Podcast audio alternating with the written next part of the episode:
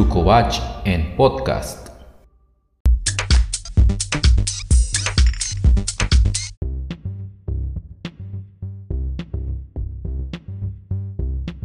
Taller de lectura y redacción 2. Bloque 2. Textos funcionales. La importancia de la comunicación humana gracias a la capacidad comunicativa que poseemos los seres humanos es posible transmitir las experiencias de una generación a otra, para que puedan ser asimiladas y continuadas. Sin esta posibilidad de comunicación, el hombre no hubiese podido compartir, ni preservar, y acrecentar su acervo cultural. Ciertos estudios sociológicos han puesto de relieve el hecho de que, hoy día, en toda sociedad humana, la gran mayoría de la población emplea 70% de su tiempo activo ejerciendo alguna forma de comunicación, leer, escuchar, hablar o escribir, lo cual solo se interrumpe para dormir. De modo que es casi imposible que exista una sociedad carente de procesos comunicativos. El ser humano es social por naturaleza, no puede vivir aislado, por eso, en todo tipo de actividad realizada por el hombre, es necesaria la comunicación. Así, la base de las buenas relaciones humanas es la comunicación efectiva, esta garantiza un claro entendimiento entre los diversos grupos sociales, padres e hijos, maestros y alumnos, hermanos entre sí, amigos, compañeros de estudios, de trabajo, etc. Aristóteles definió el estudio de la retórica como la búsqueda de todos los medios de persuasión que tenemos a nuestro alcance. Analizó las finalidades que puede tener un orador, sin embargo, dejó muy claramente asentado que la meta principal del orador es la persuasión, es decir, el intento de inducir a los demás a compartir su punto de vista, provocando así el fortalecimiento de la cultura humana.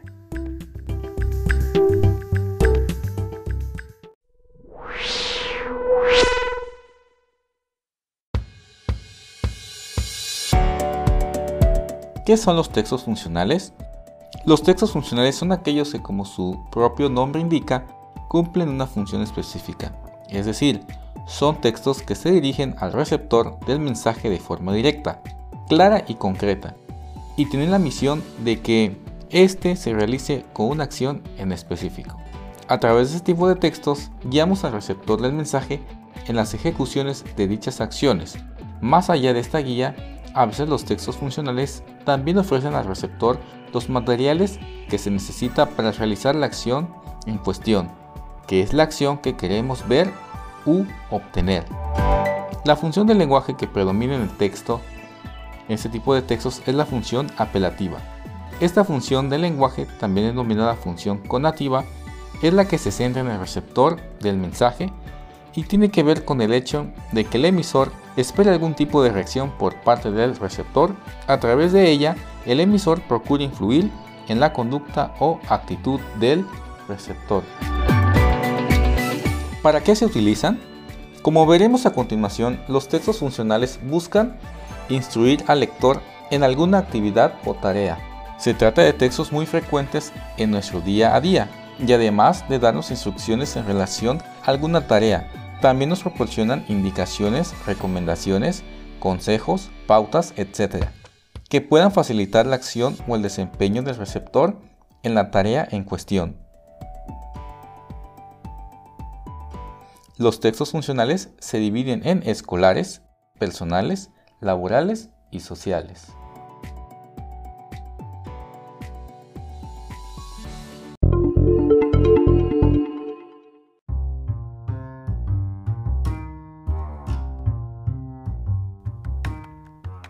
Textos escolares. Los textos funcionales escolares son documentos que registran o exponen información útil y fundamental para adquirir nuevos saberes. Por lo tanto, su intención es didáctica, es decir, facilitan el aprendizaje de los estudiantes. Cuadro sinóptico. Es un esquema que permite visualizar la estructura de organización de un todo y sus partes constitutivas siguiendo una jerarquía se parte de ideas o conceptos generales que incluyen otros particulares. Los cuadros sinópticos organizan la información de izquierda a derecha, enlazados los conceptos con llaves, comenzando con la idea central o conceptos más generales, y continuando con las ideas o conceptos secundarios.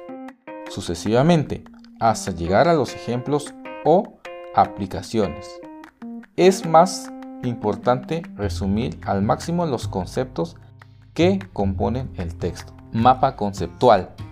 Es una representación gráfica de diferentes conceptos y de las relaciones entre sí. Se organizan de tal manera que resultan evidentes las relaciones entre conceptos. Se establecen diferentes niveles jerárquicos según su importancia y se unen por líneas identificadas por una palabra de enlace o conexión. Un mapa conceptual integra tres elementos fundamentales. A. Conceptos o palabras clave de un texto. Los conceptos se ubican en un óvalo o recuadro y se jerarquiza, siguiendo una organización de lo general a lo específico. B. Las palabras de enlace indican el tipo de relación que existen entre los conceptos. C. Preposiciones o unidades de significado. Dos o más conceptos ligados por palabras enlace en una unidad de significado. Mapa mental.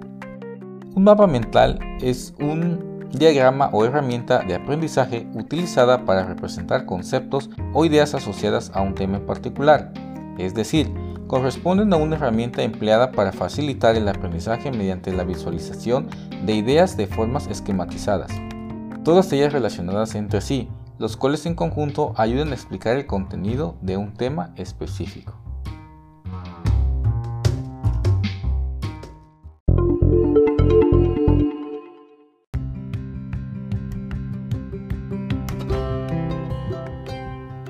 Textos funcionales personales.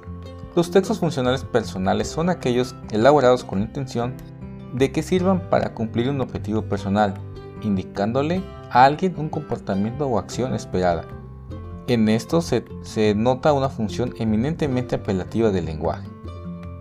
Curriculum vitae es la relación ordenada de datos personales, académicos y profesionales que califican a una persona para una determinada pretensión, ya sea laboral, académica o de investigación. Modalidades para la presentación del currículum vitae. A. Cronológico se ordenan las actividades desde la primera hasta la más reciente. B. Inverso. Se organiza la experiencia laboral las actividades más recientes hasta la primera. C. Funcional. Se ordena la información por bloques temáticos. Apartados del currículum vitae. 1. Datos personales. Nombre. Lugar y fecha de nacimiento. Nacionalidad. Estado civil. Domicilio Teléfonos. Correo electrónico. 2. Datos académicos. Escolaridad. Ciclo en el que se cursó. Nombre de la escuela. 3. Experiencia laboral y profesional. Puestos desempeñados. Empresas o instituciones. Tiempos que permaneció en la empresa. 4. Idiomas. Idioma, nivel. 5. Informática. 6. Otros Datos de interés. Carta formal. Antes de aprender sobre el tema de carta formal es importante que conozcan sus generalidades. Una carta es un texto escrito que una persona conocida como remitente envía a otra llamada destinataria, con la finalidad de comunicarle algo importante. Por lo general, dicho escrito va dentro de un sobre cerrado, el envío de una carta obedece al deseo de una persona de crear lazos de amistad, fraternidad o establecer relaciones de negocio. Dependiendo de la intención o temática que se desarrolle en el cuerpo, la carta se puede clasificar en familiar, particular y formal. Dentro de los textos funcionales laborales o sociales, también encontramos la carta petición.